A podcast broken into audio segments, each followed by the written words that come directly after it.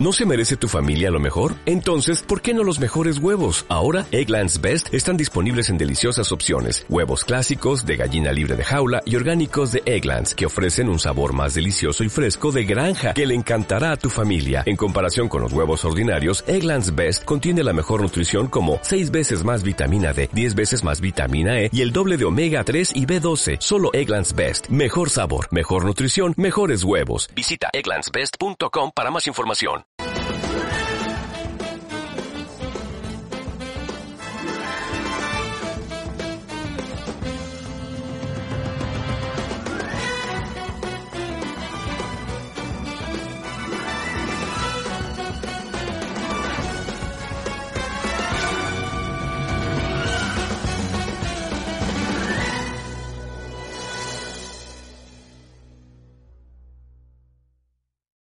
¿Qué tal mi gente? Sean bienvenidos a un nuevo episodio de tu programa, nuestro programa Picoteando Conciencia. Siendo ahorita las 11.12 de la noche, nos encontramos en la Ciudad de México, Estado de México. ¿no? Eh, hoy no me encuentro solo, hoy me encuentro con mi compañero de piso, mi roomie, mi pana, eh, Carlos. Pues bienvenido a este espacio. Este, como pueden notar el audio está muy padre, está muy fino. Este, gracias por prestármelo. El pan aquí presente eh, es músico, ¿no? Preséntate porque vamos a conocerte, quién eres, cuántos años tienes y por qué llevamos hoy, hoy esta indumentaria. Este, esta vestimenta tan característica. Tan ¿no? característica del podcast. Del Ibero. Pues, a ver, bueno, pues yo soy Carlos. Eh, como dijo ya aquí mi compañero, pues yo soy músico también. Hago producción musical, animaciones, entre otras cosas. Y pues obviamente pues, tengo el equipo de grabación de audio para poder hacer música, ¿no? De calidad. Y pues bueno, tengo 20 años. Ujú. Soy más joven que el joven de acá al lado. y pues hoy, como pueden ver, tenemos la ropa de la, de la UNAM, De de, la la UNAM. poderosísima. Entonces hoy el, el tema será relacionado a todo esto de la UNAM y algunas cuestiones que iremos viendo poco a poco. a la universidad. Antes de empezar el, el programa, yo quiero poner, yo te estaba contando y co- colocarte en contexto que este programa lo estoy haciendo con mi, mi hermano, mi, mi amigo Sábato, el cual es por cuestiones de tiempo y distancia, estamos muy lejos y no hemos podido grabar programas. Entonces el reto, esto es una sorpresa para él, él no sabe que estamos grabando este programa.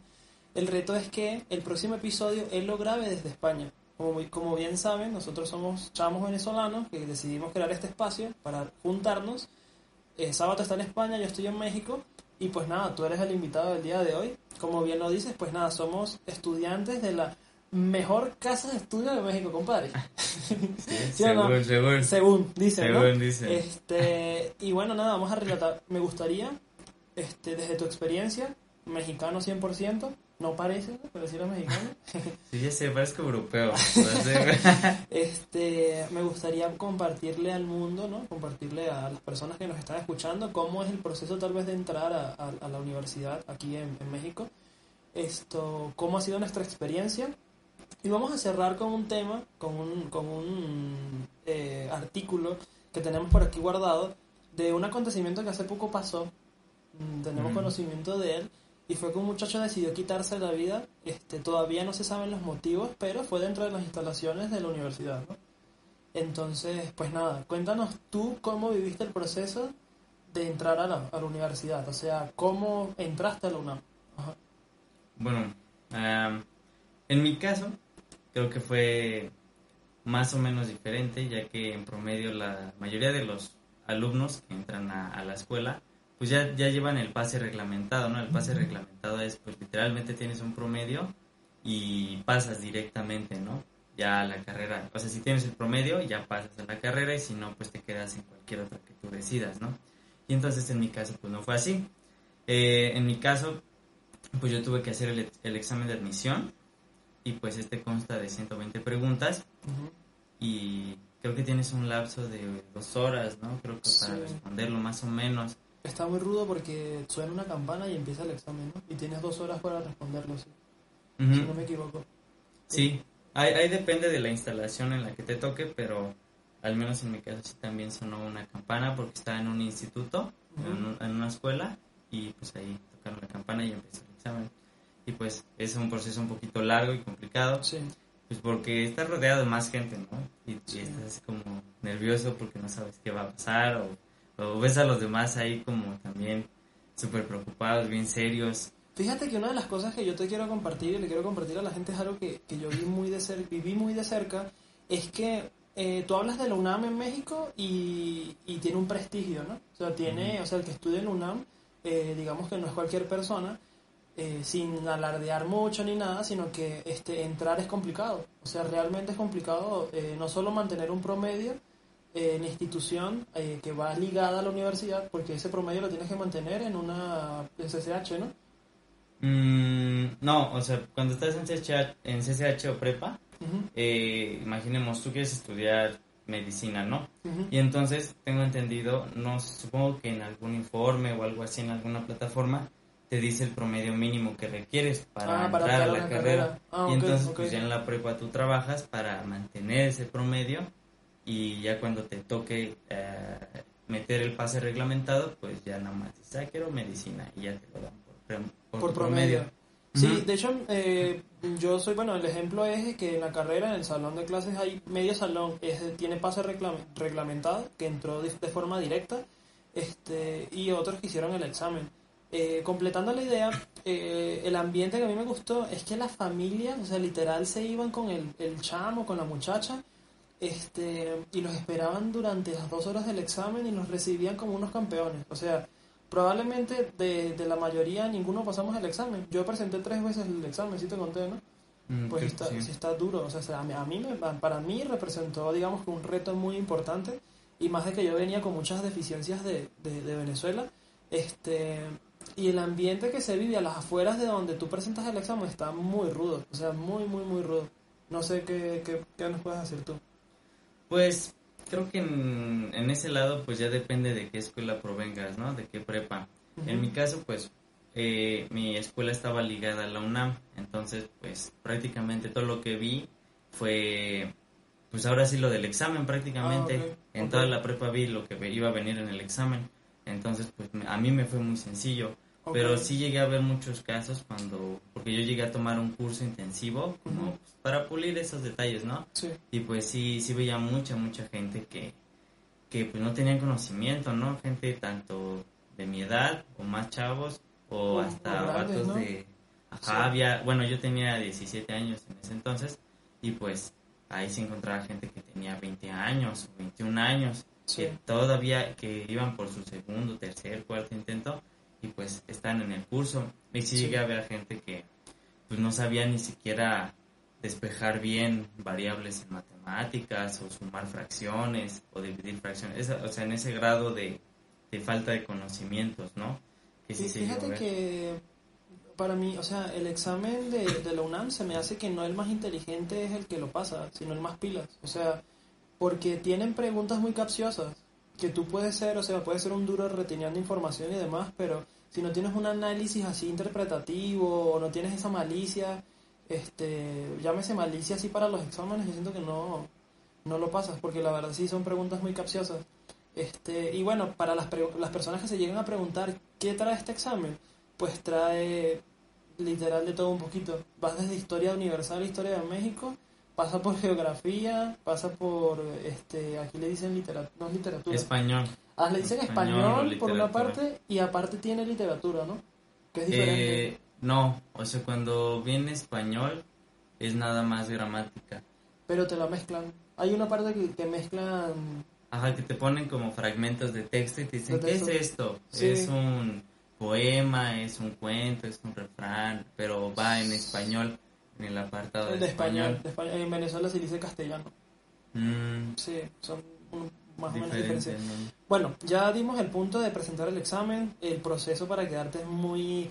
Ah, no sé, a mí la espera se me hizo muy larga.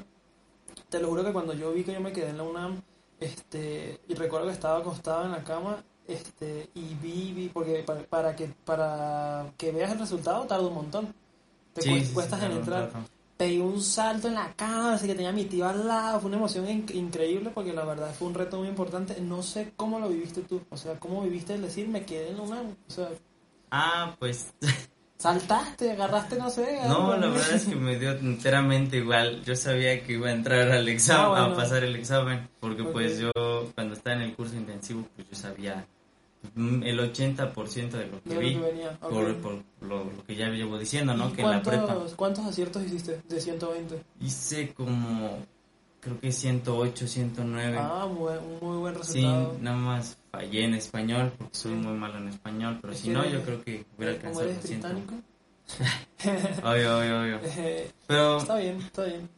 pero sí, así como dice él, es que, es, es que hasta es maño, porque en, en los mismos cursos Ujú. eh, imagínate, es el día del examen y, y obviamente hay horarios, ¿no? Hay unos que van en la mañana, otros van en la tarde para presentar el examen y es un día muy frenético, ¿no? sí, Y entonces, al menos en mi experiencia y de lo que me, ha me han contado, en esas escuelas de estudios intensivos, muchas veces estos, los maestros ya traen contactos.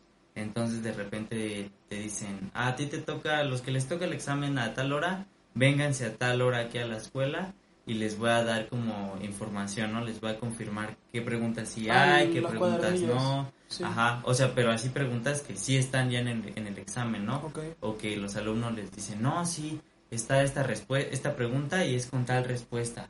Sí. Y entonces el profe ya te va haciendo como una guía de cuáles sí están bien y que es muy seguro que se vayan a Que se repetir. repiten. sí, no, y hay muchas preguntas que se repiten años tras, por lo menos la de, que se repiten año tras año en el examen, por lo menos la de quién fue el primer hombre en pisar la luna. Ese siempre sale, siento, para mi parecer. Sí, en los tres exámenes a mí me salió. O sea, ¿A poco? sí, la misma. Y yo, es la única que me sé, compadre. La única que me acuerdo No, hasta el día de hoy. Este, no, la verdad, una bonita experiencia. Eh, ser universitario es otra, una parte de la vida que uno, pues, este, siento yo que vale la pena vivir. No es sencillo, pero tampoco es complicado. O sea, nada más depende de ti. Estamos en una carrera, compartimos carrera, este, psicología. Y vamos- pasamos a quinto semestre. Una carrera también muy bonita, muy interesante. Para algunas personas siento yo subestimada, o sea, en el sentido de que subestimada y oígase subestimada, eh, que no la ven con buenos ojos, pues. Vaya, Pues, pues es normal, pues aquí en México y creo que en muchas partes de, de Latinoamérica, hasta en Norteamérica, incluido. Estados Unidos, eh, pues se ve, ¿no? Se ve esto que muchas veces la gente tiene esta idea de que pues, el psicólogo es para gente ya con, con problemas muy graves, ¿no? Sí. Muy avanzados y que es para pura gente loca y así. Y pues, o, o tienen esta concepción de, no, pues que yo puedo solo, yo puedo resolver mis problemas solo, ¿no? Sí. Sin importar pues a quienes se lleven pues, fíjate, en el camino. fíjate que el claro ejemplo está, Carlos, de que la pandemia este, le mostró al mundo y nos mostró al mundo, porque yo en algún momento yo creo también haber criticado un poco nuestra, nuestra carrera, este, cuán importante es la, la- psicología, o cuál es importante es la salud mental, este, es, es interesante, o sea, eh, yo sé que este tema se ha tocado muchísimo y no quiero que nuestra conversación se vaya el tema pandemia, pero eso es un gran ejemplo del poder que tiene eh, la psicología, la salud mental, este, lo- las sensaciones que tienes tú este, como ser humano, ¿no? Para poderte desarrollar. Eh, ¿qué, más, qué, qué más queremos contarle a la gente? A ver, eh, Mm. ahorita pasamos a quinto semestre. eh, primeros cuatro semestres en, en la UNAM, ¿qué tal? Nuestra experiencia. O sea, Ajá. ajá, vamos a... Pues, pues por mi parte, pues ha estado, creo que podemos decir que somos un caso excepcional debido a la pandemia y todo ese rollo. Entonces, Ah, sí. pues hemos estado dos años en línea y es una situación, pues al menos a mi parecer me ha sido sencillo, porque pues prácticamente el plan, el plan de contingencia para estas situaciones pues fue muy, muy así a la y se va. Sí. Entonces, pues a mi parecer fue fácil pasarlo, ¿no? Pero ahí tengo varios compañeros que les llegó a complicar Sí, o que claro. han aprovechado para, para trabajar o tienen que cuidar gente. Entonces, son situaciones, ¿no? Es, supongo que en nuestro caso es muy particular. Al menos a mí no se me hace complicado como, como seguir la carrera a mantener un buen promedio, Sí, pero sí creo que algo que, que es importante es que siento que sí nos hemos quedado con, pues, con varias lagunas de conocimiento, Sí. con varios agujeros por ahí y que pues ahora sí que ni cómo rellenarlos, ¿no? Y, y quién sabe si la escuela misma nos vaya a ayudar vaya- a arreglar eso, ¿no? sí. Porque ya ahorita a estas alturas, los maestros muy fácil nada más dicen de, pues ahí tú búscale, ¿no? Tú apréndele. Sí, Y Sí, ya. nos han incentivado mucho eso de ser autodidactas, que yo hasta cierto punto siento que es importante, pero la guía la tenemos que tener y es que estamos acostumbrados a eso. O sea, si tú de pequeño me dices, sé autodidacta y demás, yo, le, bueno, digo, no sé, o sea, mm, adaptación, como tú lo, como tú lo quieras llamar, debemos adaptarnos a la realidad y demás, pero pues sí hay muchas personas que sencillamente no... Yo también, así como dices tú, yo siento que hay muchos compañeros que no les fue muy, muy bien a distancia, se distraen mucho, eh, no les gusta estar detrás de una pantalla y pues esos problemas también son derivados a, a, la pandemia. A mí me gustó mucho la experiencia, la verdad, de, eh, de estos últimos días que fue presencial. La verdad no lo disfruté como yo pensaba al máximo, porque también estoy trabajando, sinceramente, o sea, es, un caso particular. Pero el beneficio también de la pandemia fue que yo también pude seguir trabajando. O sea, porque probablemente si no hubiese sido por eso, yo me hubiese tenido que dedicar 100% a la, este, a la carrera pero el poder pisar las, tus instalaciones, siento yo digo que son nuestras instalaciones, ¿no? Eh, poder conocer a los compañeros, compañeras de clases que no conocías y convivir con ellos, una experiencia también muy, muy bonita. Este, pues sí. Y actividades, porque estamos hablando que tú, tú haces gimnasia en la FESI, haces música, ¿no? No, la música es por mi cuenta, pero el coro, sí, pues. gimnasia. Ah, bueno, coro, los coros de la FESI. Son actividades que te, no inventes, te tienen en dinamismo. O sea, estamos en la edad de explotar aquí y allá. Este, ¿qué más, qué otras actividades hay? Pues deporte, un montón. Eh, está el centro cultural, hay un montón de, actividades que, que podemos acceder a ellas y lo más curioso es que es gratis. Eso es lo que para mí, el inglés, ¿no? Se me fue la, la grosería. Este, el inglés, eh, los primeros, decir aquí, sí, o sea, sí. Ah, bueno. El inglés, los primeros seis niveles de inglés son, es gratuito y es lo más increíble porque por lo menos yo que soy extranjero, hasta el momento no me han cobrado sino el peso que te piden de colaboración. El, de, de uno un de un, peso a 100 pesos, ¿no? De cada semestre, algo así. Pues, pues, meter lo que tú Lo que yo quiera, sí. yo la única pagué un peso. Ajá. Pues, es que, ¿qué te digo? Se retrocede un poco en los temas, así para responder varios, varios huecos ahí que hiciste. Pues primero lo de la parte de la autonomía, ¿no? Que nos promueven los maestros. Yo siento que en esa parte, siento que nuestra carrera, bueno, en general, ¿no? Pero tal vez en nuestro caso, es un poco más difícil ser autodidactas, ¿no? Que era como lo que le decía a unos compañeros cuando, porque una vez hubo un paro hace un año, que les decía, o sea, sí está bien que queramos investigar por nuestra cuenta y todo el rollo, pero no hay que ser incrédulos, o sea, no creo que vayamos a entender a Freud por nuestra propia cuenta, ¿no? Obviamente necesitamos, o no sé, o las teorías de Vygotsky, o la complejidad, o porque viene muy unido a la filosofía, ¿no? Al existencialismo. A, glosar ideas, ¿no? sí, o sea, son muchas cosas que, que en la psicología, pues tú puedes interpretar algo, pero lo, lo, que en realidad quiere decir el autor, pues es otra cosa, ¿no? Entonces siento que es un poco más difícil ser autodidacta en nuestra carrera, pues porque... Pues, no, sí, tienes razón. Y ese, ese poder interpretativo no, no nace solo, también surge del, del debate, del, del corregir a tus compañeros. Tú eres el primero que siempre, andas corrigiendo a, a compañeros, este profesores, enfrentamientos, ahí es donde nacen yo siento también las buenas y grandes ideas, ¿no? O sea, no quedarte callado, sino desde el respeto decir, mira, a mí no me parece, ¿no? O sea, pues, justamente ahí aunado con eso que dices, creo que ahí va el siguiente punto que es justo lo que tú dices de regresar a clases presenciales, que, que ahora sí que sí se ve el impacto, ¿no? Más que nada emocional y psicológico, porque pues parezca o no, creo que no somos los únicos, ni siquiera en la cuestión académica, sino en todo en general, pero sí se ve la desmotivación que uno tiene, ¿no? El ir, el estar todos los días pegado a una pantalla y no ir a ver a tu escuela jamás, o tu trabajo, o ver a tu familia, o lo que tú quieras, ¿no? Pues sí tiene el impacto, ¿no? Y el hecho de regresar, pues te hace como, al, bueno, algunos los hace sentir bien y a otros pues, les da todavía más como nervio, ¿no? Más pena, por justamente el efecto psicológico, ¿no? Como hay gente que, que antes era súper sociable o, no se le complicaba tanto socializar o así, y ahora no, y ahora resulta que son muy introvertidos o así, o viceversa. ¿Crees que eso tiene un nombre? Debe tener un nombre efecto algo, o sea, tipo que hay compañeros, y eso lo vi yo, lo vi yo de frente lo vimos, este, que detrás de la pantalla y en el teléfono son una cosa y de frente son totalmente otras, ¿no? Se cohiben tal vez, O al revés, hay muchos compañeros que me sorpre compañeros, compañeras que de frente me sorprendieron. Yo digo, no, esta chama es una eminencia porque yo no lo había escuchado hablar nunca, pero de frente se defiende muy bien y sabe y sabe de lo que estamos hablando, ¿sabes? O sea, está, está muy cool eso, la verdad. Sí, no sé cómo se llame, pero es una realidad. Pues en mi caso creo que fue totalmente lo contrario ahí, fíjate, ahí fue como... Ahora sí que los únicos que hablábamos en las clases en presencial seguimos siendo los únicos que hablan en las ah, clases. Todos los, sí, somos. Eso no lo sabía. Ajá, somos cuatro güeyes los que hablan en el salón y los otros 30 no saludo, hablan. Un saludo al grupo que 2402. a todos. a todos. Bola de opiniones. no, no es cierto. Este.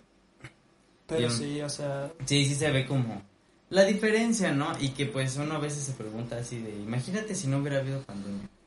O sea, tal vez la mitad del salón sí participaría, ¿no? aunque dijera tonterías, pero dirían cualquier cosa, ¿no? O no lo sé, o quién sabe. Entonces, pues es una situación complicada y que creo que a veces llega a ser estresante porque pues es como de, de como que ya no sabes, ¿no? Ya no sabes si unos quieren regresar, si unos ya no quieren regresar pues por conveniencia por cuestión de, ay, pues es que está más fácil pasar la carrera así de muertito, ¿no? Sí. O porque tienen más cosas que hacer así como tú, o sea, trabajar y así, por cuestiones de practicidad, o no o porque les da mucha pena, ¿no? Quién sabe efectos de la pandemia, entonces creo que es un poco complicado esa parte.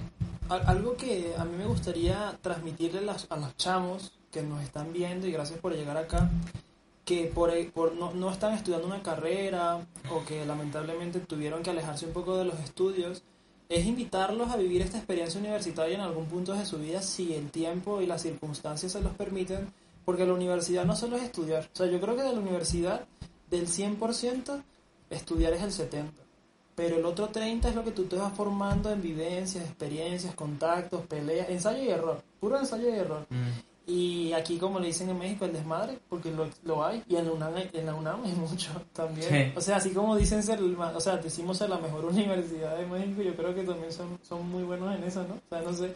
Pues sí, ahí, ahí depende, porque sí, como tú dices, y creo que al menos a mí sí me han tocado muchos maestros que dicen justamente eso, ¿no? De, de esto nomás es una embarrada, ¿eh, chavos? Pero allá afuera es andar aprendiendo solo, ahí sí aprender solo, andar leyendo, investigando metiéndote a simposios, a, a, lo que tú quieras, ¿no? O sea, porque la experiencia real ya empieza después de la carrera, entonces creo que, así como dices, es experiencia, pero también en parte es hacer contactos, hacer que pues la gente te jale a proyectos, a trabajos, a que pues, sepas que, no lo sé, tengas amigos o algún maestro o algo así te pueda echar la mano en cuestión laboral, ¿no? Generas competencia, eso es lo padre también de, porque, porque hay gente que obviamente está, digamos que, este, más arriba que tú, ah, es así. y ahí, Ahí, es, ahí, es, donde tú tienes que irte pegando y eh, intentar alcanzar, alcanzar, pasarlo. Así es que yo también he crecido mucho. Yo no sé si una vez yo lo dije y te lo dije a ti, de que, bueno, en cuestiones de tiempo, a mí no me gusta perder tiempo con cosas que sabes, ¿no? Pero Pero cuando yo veo a alguien como ejemplo a seguir, digo, ¿cómo, ¿qué puedo hacer para llegar ahí? Y la meta es superarlo. Ya que lo superé, ya para pa pues afuera. sí. sí. Y eso pasa mucho, y siento yo que pasa mucho en la universidad y no aplica, o sea, no es algo que haga solamente yo. Probablemente tú también lo haces, de una de, pero no, no, no lo externas, ¿no? No sé. Pues es que ahí ya depende del espíritu de competitividad de cada ¿no? Ahora sí que... sí, sí, de hecho pero, sí. Pero sí, o sea, aunque, aunque no lo hiciéramos en la carrera, pues cuando salgamos a la cuestión laboral, pues así va a ser. Así, o sea, será pues ir compitiendo y ir demostrando por qué tú sí mereces trabajar ahí, no tener un puesto con, un buen salario y esas cosas. Y pues tendrás que hacer justamente lo que estás diciendo, ¿no? Superar a las demás personas para que puedas tener el, lo que quieres. Exactamente nuestro camino está a la mitad. Vamos en cuarto semestre, ya lo acabamos, vamos para quinto. Son ocho los semestres que tenemos que eh, estar para pues, eh, graduarnos. Eh, vamos a entrar a prácticas, que es uno de los retos más interesantes de nuestra carrera en, lo particular. Y bueno, uno de los retos que nos vamos a ver también es poner en práctica o, o, medirnos, a ver, o sea, revisar, o sea, así como que hacer un repaso de todo lo que hemos visto durante todos estos dos años y llevarlo a la, a la práctica, pues son prácticas, ¿no? Como que aplicarlo. Este, no sé si quieras sumar algo más de la, de la carrera. No sé si tengas algo más Mm. que decir. Una invitación a estudiar psicología. Vamos a hacer una pregunta para, para cerrar el tema de la psicología y es ¿por qué tradición te inclinas más tú y por qué? Mm, híjole, es complicado. Yo creo que me inclino más por por sociocultural en algunos aspectos, pero creo que soy mitad sociocultural y mitad cognitivo-conductual, la verdad. Creo que hay cosas que se pueden mezclar y otras que no, y pues porque he estado, he hablado con otras personas que ya son egresadas, todo el rollo, y me cuentan pues su experiencia directa, ¿no? En cuestión laboral, porque pues yo me quiero desempeñar en la cuestión clínica, ¿no? O sea, intervenir con gente y esas cosas. Y pues sí, o sea, inevitablemente uno tiene que pues tener técnicas, tener técnicas para poder darle solución parcialmente rápida a la gente, ¿no? Para poder ayudar a las personas y que creo que algunas técnicas, como, no sé, desde la complejidad o desde el humanismo, también se puede hacer, pero no es tan inmediato, ¿no? Y a veces es complicado, como, no sé, que quieras trabajar a alguien con bipolaridad desde el humanismo Sí. o complejidad o algo así, y que creo que, como dije, se requiere una intervención más directa. Sí, hay que abordarlo desde la... desde Sí, o la sea, raíz. más algo más directo y más práctico para Sí. dar resultados pronto y pues una vez que la persona ya está mejor, pues ya puedes ir trabajando ya con otras cosas, ¿no? Con otra Sí. intervención, con lo que tú quieras, pero pues mínimo ya lo estabilizaste, ¿no? Y pues ahora sí que pues la gente que quiera estudiar psicología, pues pues debería de intentarlo, Sí. o sea, no se va a negar. La verdad aquí sí también nos morimos de hambre, pero creo que hoy en día es muy común que todos nos muramos de hambre De en hambre. cualquier carrera. Sí. Ahora sí que ni, des- ni cómo decirles, ¿no? Que, que, ay, no, mejor estudia una ingeniería, ¿no? Así como los tíos de, no, el futuro es robótica, estudia robótica. Mi tía dice que el futuro está en la estadística y yo creo que- y no, Ajá. yo, yo apoyo mucho eso, porque hoy en día vivimos mucho de la estadística, pero sí aplica. Pero la del es que aplica, La del porque- tío, sí, la del tío, ajá, Ajá, exactamente. sí, y sí. pues creo que al menos nosotros, en, como chavos, en la actualidad, siento que pues es difícil, ¿no? Decirles como de, ay, pues mejor estudia esto, o mejor estudia aquello, porque pues los tiempos cambian, ¿no? Sí. Y, hoy y hoy en día con la globalización, con todas las cosas que uno puede hacer al mismo tiempo, al menos yo leí una vez que, que una persona es más requerida por la por su capacidad en varias áreas que en una sola área. O sea, una persona que nada más sabe una cosa eh, es más difícil que se mantenga en un puesto o que tenga más posibilidades a alguien que sabe hacer más cosas, ¿no? Sí, O sea, es lo que, o sea, es, es un psicólogo, por ejemplo, yo sé que no es, no es nada más suficiente saber del ámbito clínico, ¿no? También, Sí, pues tienes también organizacional o en educativo o hasta si puedes aprender otras cosas como sociología, pedagogía Sí. o medicina y pues, así, o sea, mientras más te expandas en, en todas las áreas, pues mejor y más oportunidades tienen, ¿no? Y, y también algo que quería, nada más para cerrar el tema de la psicología, que fue algo que en lo personal yo también aprendí, es que la psicología no es nada más clínica, o sea, no es nada más atender pacientes, no es nada más sentarte en un buró a atender al paciente que viene con los problemas que terminó con el marido. Mm, sí. ¿Sabes? No, o sea, este, a mí me gusta mucho el ámbito organizacional que va orientado hacia las empresas. Pues recursos humanos, capacitaciones y un mar de, de cosas que eh, existe psicología orientada a la salud. Eh, el psicólogo que te acompaña, la- acompaña a la persona que ya está ya en sus últimos días. Ujú. Eso es una, eso, eso Eso es una es labor muy bonita. A mí- Tanatología se llama. Tanatolo- ajá, a mí me gustaría, inclusive, no sé, o sea, Algún mí- día algún día, sí, o sea, a mí me llama mucho la atención. Pero bueno, este, también está, existe un abanico de, de oportunidades y Sí. de posibilidades que hace que de, de la carrera una muy bonita. Sí, eso es algo que creo que es importante que justamente, al menos en mi experiencia sí me ha pasado mucha gente, ¿no? Que pues, dices, estudia psicología y te dicen, ay, y después vas a poner tu consultorio, ¿no? Sí, y sí, así sí. es lo primero Sí, que siempre piensan. Y tú así de, pues es que no es lo único, vea, güey. O sea, como que siempre la gente cree que lo único que haces es dar terapia. Sí, ¿no? que justamente no. Pero pues creo que ahora sí, para cerrar bien el tema, creo que pues sí, quien se quiera aventar a estudiar psicología o cualquier otra carrera, está bien, háganlo, pues principalmente pues, porque les guste y pues Claro. teniendo en mente que, que ninguna carrera les va a garantizar no morirse de hambre, o sea, siempre es- tienes que tener contactos, tener pues gente con la que puedas trabajar, gente que de confianza, que vayas haciendo un círculo, te acerques a más gente. O sea, es todo un rollo, ¿eh? ninguna, ninguna carrera jamás te va a garantizar nada, ¿eh? Y, y, y, lamentablemente la sociedad está mal acostumbrada porque un título no te garantiza éxito. Exactamente. hay personas que triunfan hoy, ahorita están triunfando y no tienen un título universitario. sí, o sea, es gente que, que se arriesga, o sea, pues hay del todo, ¿no? O sea, hay gente que, que por ejemplo, se ve mucho en, la gente grande, ¿no? Que ya lleva, que prefiere aguantarse 20, 30 años en un solo trabajo, pues para garantizar su pensión, ¿no? Aunque sea una joda. En el pero, Walmart, sí, Ajá, pero aunque se jodan. en, la, horrera y Sí, ¿no? Y en muchas empresas, ¿no? Pero aunque se jodan ahí toda la vida, pues ni modo, ¿no? Todo lo hacen por la pensión. Y creo que hoy en día es justamente lo contrario, ¿no? Mucha gente dice, no, pues, aunque no tenga pensión, ¿no? Aunque no me vayan a dar no sé, o sea, el mismo sueldo, lo que sea, pero se aventuran a, encontrar más cosas, ¿no? A viajar, a conseguir trabajo en otro lado, en otro país, a, explorar otras áreas que saben que, que, tal vez nunca hubieran trabajado, ¿no? Que es muy común en muchas, en muchas ciencias, que estudias algo y terminas trabajando de otra cosa, ¿no? De otra cosa, sí. Y así hasta que te vas moviendo y algún día ya trabajas de lo que más te gusta, ¿no? Y pues, eh, ahora sí que pues como cualquier carrera, pues se necesita esfuerzo, no es fácil, obviamente a veces querrás dejar la pinche carrera y a veces estar hasta la madre, aunado al, a las expectativas de la familia, de muchas cosas, ¿no? De las novias, ¿no? De las novias. Mira, ya para cerrar, me gustaría, este, esta conversación ha estado muy interesante. Quiero, este, bueno, quiero invitar a las personas a que si tienen alguna pregunta, la que sea, dejen aquí abajo, se las contestamos. Eh, vamos a tocar el artículo. Estudiante de la UNAM se suicida en la Facultad de Medicina. Pues nada, este fue un chamo que decidió valiente, pues yo siento que para tú quitarte la vida tienes que ser muy valiente. Porque no cualquiera lo hace, ¿no? No sé cómo piensas tú. Este, lamentablemente decidió quitarse la vida, quién sabe por qué motivos, no lo sé.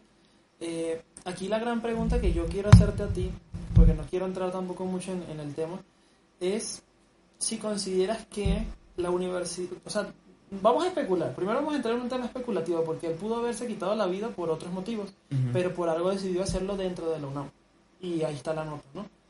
Este, el pensar ¿Qué, ¿Qué, lo llevó a eso? O sea, no, los, no, no, no, lo podemos saber, ¿no? Está muy, está muy delicado, pero son, son cosas que muchas veces suceden y no salen a la luz pública. El tema de Leonel que nos comentó, ¿no? Un compañero, nuestro otro compañero de, de piso, que nos comenta que en nuestra facultad hay muchas cosas que han sucedido y no han salido a la luz pública. En este caso, esto sí salió.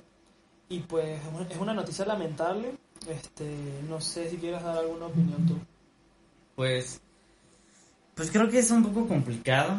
Ahora sí que es un tema muy delicado en ese sentido, pero ah, algo que, que tal vez sí se puede decir es que uno llega al borde de suicidarse, al menos desde mi perspectiva, por porque tiene muchos problemas, ¿no? Muchas cuestiones, ya sea problemas personales, con la familia, laboral, lo que tú quieras, ¿no?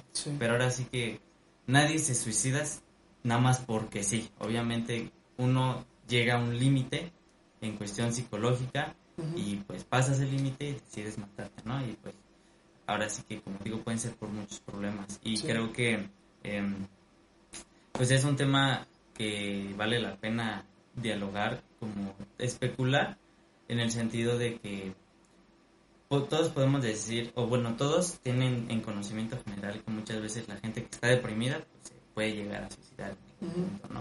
Y hay que tener claro que, aunque muchas veces uno lo dice de broma y cosas así, pues pues hay gente que en verdad está en una depresión, ¿no? Sí, lo que, está viviendo. Que lo está viviendo, ¿no? Y muchas veces ni siquiera la familia ni los amigos más cercanos pues se dan cuenta, ¿no? Sí y que, pues quieras o no, la escuela es un factor muy, muy pesado, ¿no? Muy, muy pesado en cuestión psicológica, por todo el estrés que involucra, todo el trabajo, todo el tiempo de horas que tienes que invertir, eh, aunado a otras cosas externas como pues, las expectativas que tienen tus padres, tu familia, tus amigos, lo que tú quieres hacer, ah, otras cosas como en las mujeres que, o hasta en hombres también inclusive, de acoso, acoso académico, acoso entre y que ahora sí que eh, pues hay muchos factores que involucran el, que alguien llegue a ese punto, pero eh, ahora sí que creo que algo que es importante mencionar es que muchas veces, creo que en cuestión general, en muchas escuelas, y hasta en cuestión laboral, muchas veces no se toma como eso en cuenta, ¿no? O sea, como que, como que te dicen, tú vienes aquí a hacer tu, chamba, ¿no? Tu pinche chamba, que es estudiar o trabajar. ¿Cómo le hagas? No, no, lo no me interesa qué pasa afuera, sino yo te necesito bien aquí. Ajá, yo te necesito a mí me A mí me aplicaron eso, o sea, los problemas fuera de las puertas del trabajo, esos no son problemas míos. En el Walmart, Walmart México, aquí lo digo. A mí me lo aplicaron así. Y yo tenía mis rollos, mis problemas que no me permitían estar concentrado en el trabajo y es ahí donde tú dices qué gran diferencia es, por lo menos ahorita que estoy en otra empresa, este, que, que tu voz la escuchan. Y si tienes razón con eso. Y disculpa que me, me alebresté, pero es que sí, enseguida me acordé y dije, es que yo pasé por eso. y pues sí, o sea, en estos días escuché una frase que la quiero compartir con todos ustedes y, y dice así, este, uno vive, o sea, uno trabaja para, para vivir, no vive para trabajar. Ahí se dejo, pues. Esa es la frase del episodio de hoy. Que no está sábado, se la regalé yo. Pues, mira, muchas gracias por venir. La verdad me gustó un montón. Nos echamos 35 minutos hablando y se me fueron rápido. Y siento que es material este muy constructivo, la verdad. Pensé que íbamos a estar echando mucha broma, como normalmente hacemos, pero hablamos serio y hablamos fino. Este, invito nuevamente, si alguien tiene alguna pregunta y demás, Vamos a darlas aquí abajo. Gracias por prestarme el equipo. Esperamos verte nuevamente en el, en el, en el canal, ¿no? Tal vez trayendo otro tema, hablamos de la música. Ahí hay un montón de temas que, que pudiésemos tocar. Este, y nada, la invitación es que te sigan en tus redes, que yo sé que también vas pendiente. Ay, la, invitación, la invitación es allá abajo. Qué considerado. ¿eh? la invitación es que lo sigan en su Instagram y vayan a escuchar el material porque la verdad no es por nada, pero sí, sí hace buen, buen contenido. Gracias, gracias. Y pues nada, Sábado, desde México te saludamos y, esperamos que grabes un video pronto. Nada más, eh, creo que como último mensaje también de mi parte, creo que pues ya con todo lo mencionado, creo que es muy acertado decir que pues la salud psicológica es muy muy importante, tanto de lo que venimos diciendo de cómo entrar a una escuela, de cómo mantenerse en la escuela, cómo es el ambiente y de cómo pueden llegar a casos tan extremos. Y que pues recuerden que siempre si se sienten mal o lo que sea, pues acudan con un psicólogo, busquen apoyo psicológico, ayuda, recuerden que los amigos no son apoyo psicológico, se requiere un profesional y que tal vez al inicio no parece que funcione mucho, pero conforme vayan avanzando van a ir mejorando y se van a sentir mucho mejor. Sí, no, no es algo de que fui al psicólogo y mañana estoy bien. O, sea, o sea, si fuera así tan fácil, no. Pues pero la verdad es que sí, yo he ido al psicólogo, tú, tú has ido al psicólogo, yo he ido al psicólogo y estamos bien aquí, mira, mira aquí. Vamos, banda. Mira, mi gente, arriba la UNAM, arriba México y nos estamos viendo en un próximo episodio de Picoteando Conciencia.